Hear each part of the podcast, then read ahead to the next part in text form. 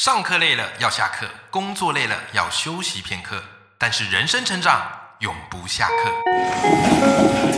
嗨，欢迎来到 Life 不下课，我是欧阳立中，每天陪你学习练功，一起玩出你我的理想生活。 Hello，各位听众朋友，大家好，我是王立忠，欢迎收听《Life 不下课》，每天一集不下课，别人休息你上进，累积你的复利成长。那么我们今天这一集呢，很开心的邀请到我们的好朋友，也就是尾鱼，他同时呢也是生鲜食蔬的创办人。我们今天这一集就要来聊聊尾鱼他的创业历程，以及他们最精彩的文创产品。那么先欢迎尾鱼，Hello，尾鱼。 Hello，大家好，哎，尾鱼，跟大家简单自我介绍一下自己好吗？我是生鲜食蔬的创办人尾鱼。我们生鲜食蔬呢是一个有做文创商品跟线上课程的品牌。那在这个过程中呢，可能大家比较为人熟知的就是我们的文创商品独立书店。那比较熟悉的线上课程呢，可能有像是谢哲青的记忆宫殿，或是我们跟欧阳立中老师合作的两堂课——爆文写作跟爆发阅读课。是尾鱼，像你们啊，呃，刚刚你有提到你们很知名的就是这个独立书店，好，然后这个独立书店是一种很特别的日历。对不对？好，然后你们很希在上一集节目，如果你有听的，就是他们希望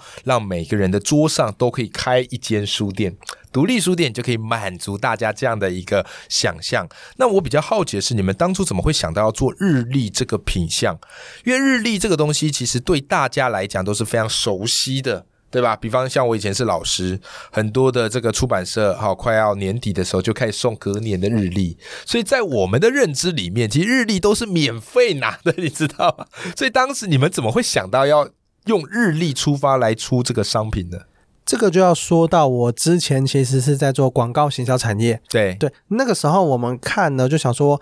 我们想要去解决什么问题嘛对？我们想要解决的问题，其实就是如果大家有去看过我们二零一九年做的第一支独立书店的募资影片，大家可以再回去去找一下来看。我们一开始讲的其实就是台湾现在你可能再去书架、书店上面排行榜啊，台面上你看到很多都是翻译书在排行榜的前头，没错，对，可能像是《原子习惯》啊呐，或什么像是这一类的书籍对。那我们就在想说，我们有没有什么方式可以去推广台湾作家的作品？哦对于我们觉得台湾不是没有好的作品，而是对缺少发现。哎、这我认同哎、其实很多的作家的这个书啊，或是文具都非常非常的精彩，但其实对于读者而言，哇塞，他真的是琳琅满目啊，不知道怎么样去看到这些书，或者是根本读不完这书。所以你们当时就想到这一点，就是用独立书店来推广台湾作家的作品。对那你们怎么做到的呢？我们做的事情，其实就是有点比较偏轻阅读的方式。新阅读怎么，对我说？们就去收集三百六十五句台湾作家的句子，有对，些句子是我们从书中里面挑的，有些对是出版社给我们的，是那有些是作家自己挑的，对然后我们把它放到独立书店上面。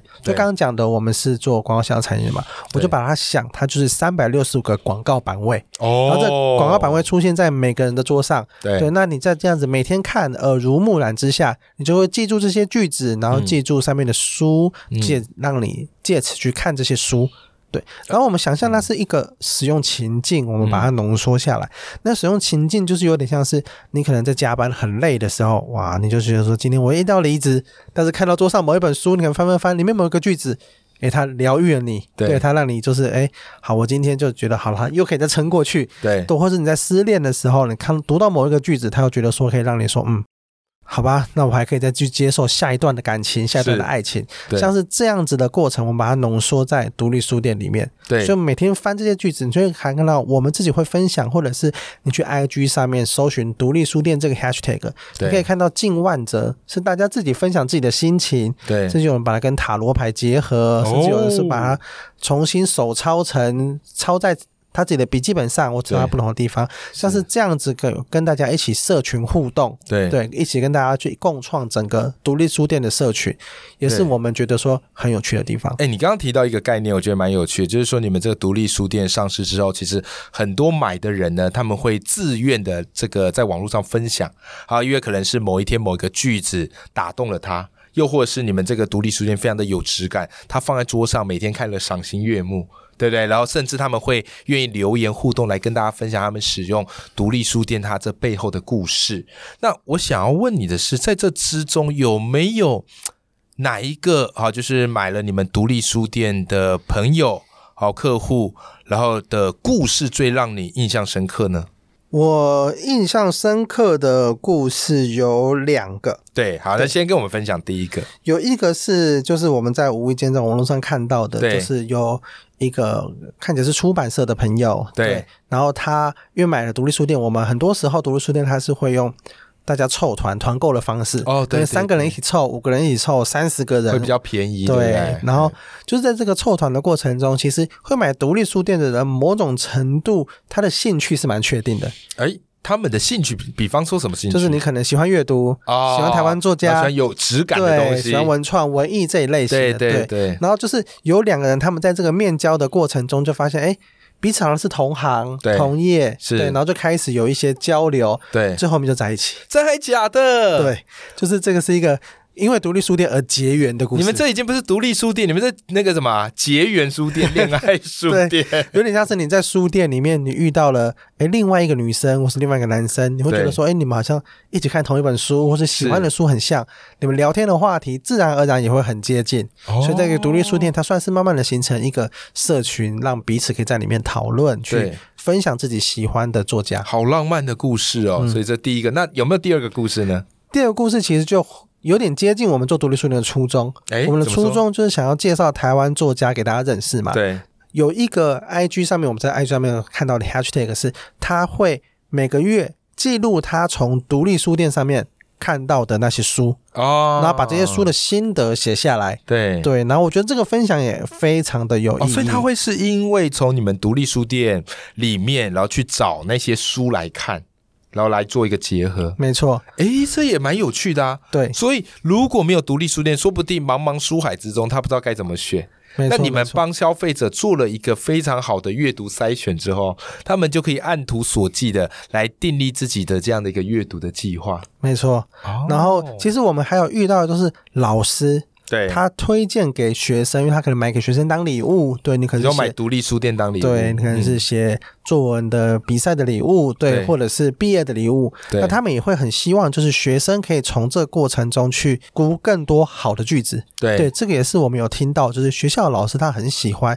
尤其是国文老师，对他对很喜对欢买独立书店的原因。哎，真的，真的，因为我自己是老师嘛，然后过去，然后现在也是讲师。那其实我我有朋友也说，他用你们的独立书店来做一些教学活动上的设计，因为你们每一页都是一个名言金句，对不对？然后三百六十五天，哇塞，我们就有三百六十五张名言金句卡。然后，所以他就说，他又用你们独立书店把它撕下来，然后每一张可以当做一开始大家的一个互动暖场游戏啊。然后你抽到哪一句话啊，然后你就解读完之后，用这一张再去认识另外一个朋友，彼此交流一下心得。诶，我觉得这个活动方式是非常好的。嗯，蛮有趣的，就是刚刚讲到抽卡，有人把它当成看运势，看就是运势对，就是你在独立书店上，呃，你在 IG 上面搜寻独立书店，你会看到有人是把独立书店跟他每天的塔罗牌做结合，对就这个塔罗牌跟这个上面的画，对有没有一些连接跟可以解读的方式？哦对我觉得这个也是把它当成一个每天去翻运势的，也很有趣。对对，诶，这个是我觉得你们在用心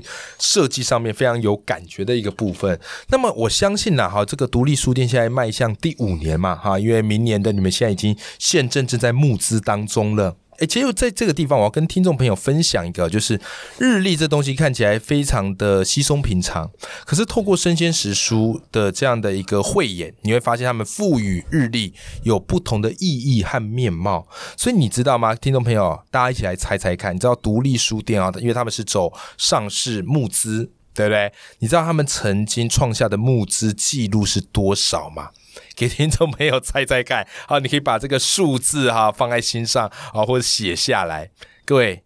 独立书店曾经创造了非常亮眼的募资成绩，你们曾经这个募资卖到最好是卖破多少钱呢、啊？呃，大概在超过一千一百万，一千一百万，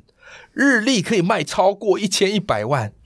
听众朋友们，非常的不可思议，对，就是你平常看到日历，可是经过他们精心设计之后，它募资可以超过一千一百万，所以这个地方啊，我想特别请教尾鱼，就是能够开出这么亮眼的成绩，当然是你们团队不断的去汲取经验，然后不断地去优化版本而来的成果。那我想请教你的是，尾鱼，在这之中，你认为你们曾经做出最关键的一个决策是什么？我意思是，这么多人在做日历，可是卖得好并不容易。那你觉得，如果有一个关键决策你们做对了，现在看起来做对了，你觉得那会是什么呢？我觉得做日历，可能现在你还会看到，嗯、呃，以这两年来看，又卖的比我们好的，这、嗯就有点像是唐奇阳的共识力啊，哦对，或是敏迪的国际观察力，对那他们其实有一点点像是他本来就有的粉丝族群对他们有一的个个人品牌，对的这样子的转化嘛。对那我们其实是从零开始做对这件事情。嗯那我觉得在这个过程中呢，我们做一个蛮好的一个点，就是因为我们每年的独立书店其实变化没有非常的大，就是整个外形然后我们没有重新设计，或嗯对是多加了很多插户什么的，对，但是我们就是让它有不同策展的主题。策展，你刚刚提到一个词叫做策展，什么叫做策展的主题呢？就是我们第一年就是介绍台湾作家嘛，那我们那哦时候就在想说，那我们第二年还要介绍台湾作家吗？对啊，那怎这么消办？费者可能就觉得啊，看过了，看过了对，，所以我们第二年的主题，我们把它设定成是台湾的新作家。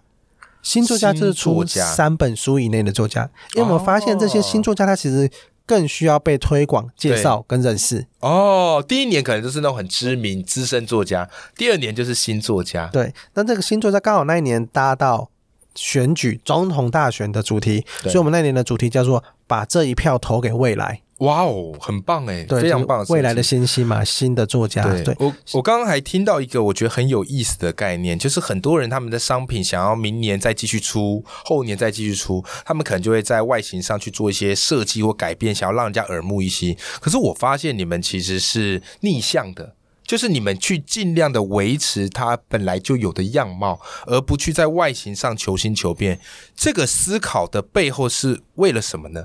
其实我觉得这个有点像是我们想要去形塑一个品牌的一致性。哦，一致性。对，因为你要想，可能是我们现在的，我举个例子，好像最近的 iPhone 上面的刘海，对大家不是一 直说啊，刘海很丑啊很，丑对我只想换。虽然说很多人说那是一个过渡期对的作品，但我觉得其实苹果它故意把那个刘海留下来，其实为了辨识度，对品牌的辨识度。对对，然后就是它不会今年的刘海突然是长的，明年变三角形的，变 来变来变去嘛。对对，可是全面屏假设都没有那些刘海的话，看起来又会跟其他家就不出太的像手 iPhone 机了，对不对对都会很像。对是，，所以是像是这样子，经过几年，你才有可能让大家认识。你像这样子的辨识度，就对像是我们在那买独立书店厅，我们一定会保留就是最上面的那一个嗯古线书装装的帧部分对的这嗯个线装的部分，这东西是一定保留，就是你一看就知道这是独立书店。嗯对，其实你要想，我们这个可能一两百年来，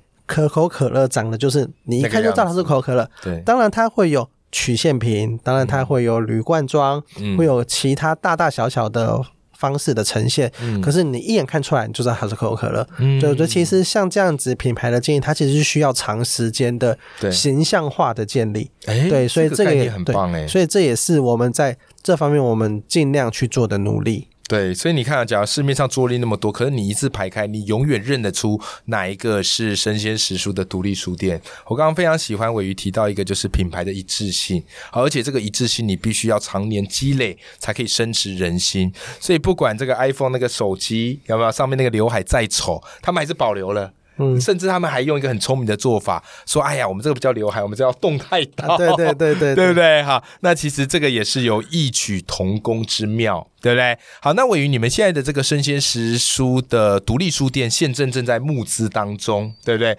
那你们今年推出什么样的主题给大家呢？因为你刚刚说你们的桌历是每一年都有像是一个不同的策展，那迈入了第五年，你们今年的策展主题是什么？